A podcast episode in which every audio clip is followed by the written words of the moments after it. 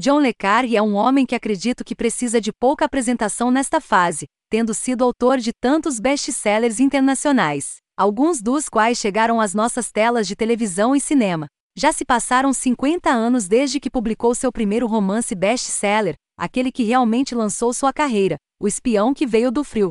O tema da espionagem evoluiu além do reconhecimento nas últimas décadas, em grande parte graças à ascensão meteórica da tecnologia digital. Tanto a vigilância em massa quanto a precisa agora parecem mais facilmente alcançáveis do que nunca, a ponto de quase não valer a pena tentar manter algo em segredo. Embora isso provavelmente esteja contribuindo para nossa segurança geral como sociedade. O que isso tira de nós são os cativantes romances de espionagem dos tempos antigos, quando grande parte do trabalho dependia de pessoas, psicologia e deduções corretas.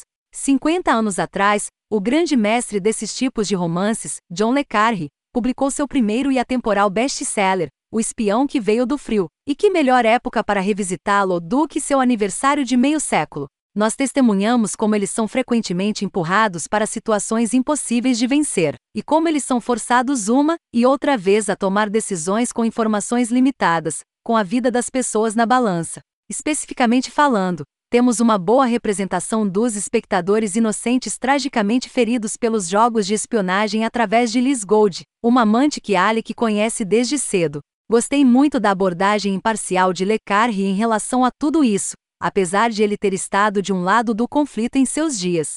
Ele não retrata os alemães como máquinas de matar sem alma, nem os protagonistas como cavaleiros cavalheirescos em armaduras brancas. Ambos os lados são retratados tão realisticamente quanto eu suponho que possam ser, simplesmente como pessoas com suas próprias vidas, ideologias e crenças, apenas tentando tirar o melhor proveito das mãos que receberam. Junto com tudo isso, ainda temos o enredo cativante em si, a operação montada pelo circo para derrubar Moon. Para crédito de Le Carre, ele praticamente sempre continua sendo a força motriz para o que quer que esteja acontecendo, de uma forma ou de outra, e apesar de sua complexidade um tanto tortuosa, às vezes permanece suspense e envolvente por direito próprio. O tom realista e o estilo de escrita do autor também conferem à coisa toda um ar palpável de autenticidade, o que, por sua vez, cria o tipo de suspense e, obviamente, a história de ficção raramente pode alcançar. The Spy Who Came From the Code, de John Le Carre, está se tornando cada vez mais um dos melhores romances do século,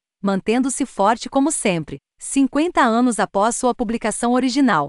A combinação de elementos educativos sobre espionagem, a exploração de seus aspectos morais, e um enredo forte fazem desta, na minha opinião, uma leitura obrigatória para qualquer um que tenha curiosidade sobre espiões da Guerra Fria, especialmente porque o autor é um dos poucos nos dias de hoje ter vivido ele mesmo.